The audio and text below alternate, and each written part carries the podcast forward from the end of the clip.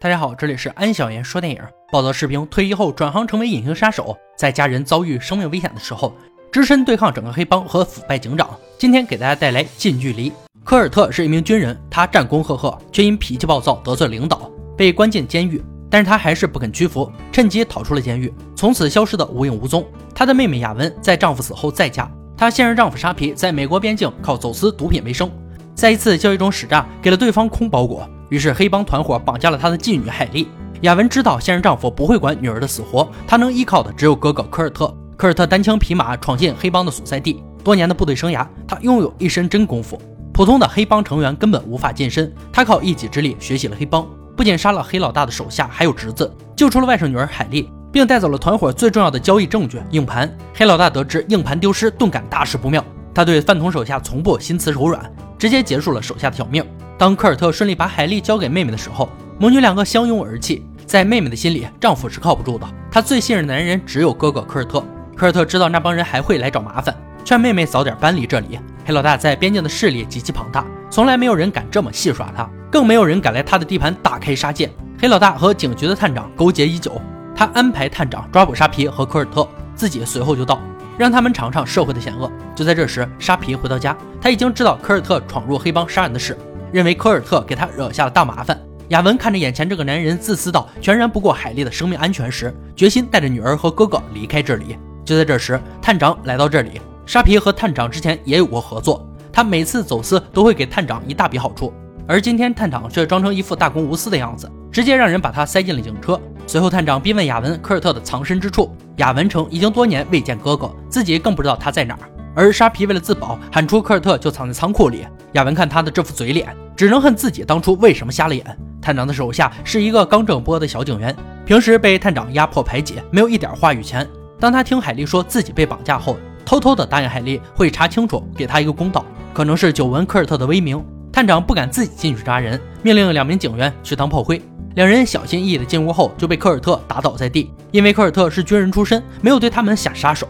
科尔特趁机跑出来，驾驶一辆皮卡车疾驰而去。颠簸的山路上，警车死命地追科尔特的车，扬起阵阵黄沙。警察开枪打中科尔特的轮胎，导致他的车失去平衡，不得已停了下来。警察因刹车不及时撞上了他的车。就在两车相撞的一瞬间，科尔特早已利落的下车。警察发现车内无人的时候，他已经跑到远处的山坡。另一边，沙皮还在苦苦哀求探长，看在以往的情分上，放他离开这里。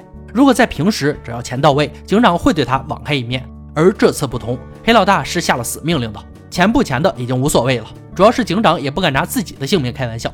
正在这个时候，黑老大带手下们驱车赶到。沙皮看来人之后就知道小命休矣。黑老大听闻科尔特还在逃跑中，对警察的办事能力他一直有所怀疑，只能又加派自己的手下去支援。沙皮可是把不要脸发挥的淋漓尽致，他不仅向黑老大摇尾乞怜，还把所有的责任推卸到妻子雅文身上，这明显就是让雅文去死。当黑老大知道沙皮不清楚硬盘在哪儿的时候，没有一丝犹豫，子弹穿过了沙皮的脑袋。两名警察还在荒山里寻找科尔特。当瘦警察小心翼翼地向前摸索的时候，科尔特突然出现，夺了他的枪，而胖警察持枪却出现在他的身后。三人都不敢轻举妄动，僵持在这里。黑老大两名手下也找到了他们。黑老大的手下对着他们开了枪，直接打死了瘦警察。胖警察一看形势不对，立刻倒戈和科尔特统一战线，但还是没有躲过对方的子弹。在枪战中，科尔特用精准的枪法杀死了其中一人。就在准备对另一人开枪的时候，他的子弹已经用完了。两人开始了激烈的肉搏。黑老大的手下混迹黑社会多年，长年累月的地盘争斗，还是积累一些真功夫的。两人不分上下，一时间打得难舍难分。不久，科尔特还是占了上风，他死死地压住对方的脖子，一次一次的用力。黑老大两个手下全部死在了这里。科尔特带上死者的枪，继续他的逃亡之路。而黑老大的对讲机里再也收不到手下的任何回应，无奈只能又派两个人去探查究竟。黑老大对科尔特的事情一无所知。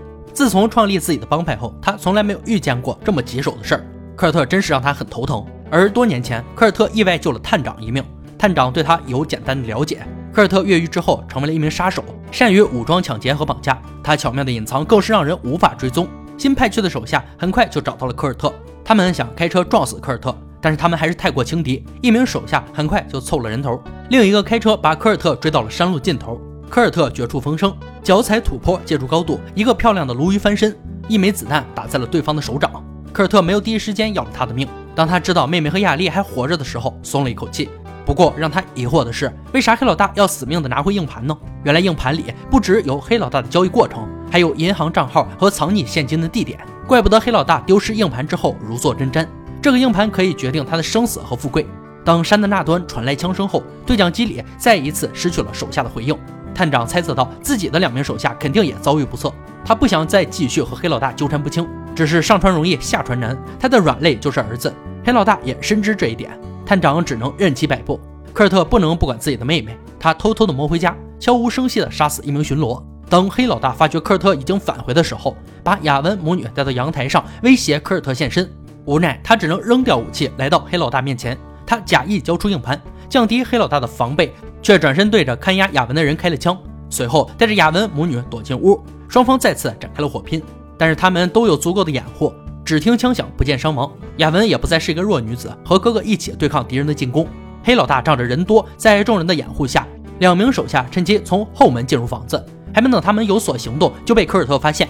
在两人争夺中，子弹打中了雅文的胳膊。两人对打中，完全可以看出科尔特的功夫深不可测。几个回合下来，黑老大的手下就倒地不起。海莉抓紧时间给妈妈做了简单的包扎。黑老大又一次失去了手下的联系。他知道进去的人已经凶多吉少，科尔特不但没有受到任何伤害，还缴获了敌人的武器。黑老大意识到两两进入只能白送人头，他命令全员出击。黑老大带着手下从房子的各个方向进入屋内，房子里瞬间危机四伏。科尔特分身乏术，被迫至楼上。为了妹妹母女的安全，他让两人爬上屋顶，趁机逃跑，而科尔特留下来独自对应黑老大一伙人。雅文母女成功跑出房子，来到一间库房，准备骑上家里的摩托车逃走。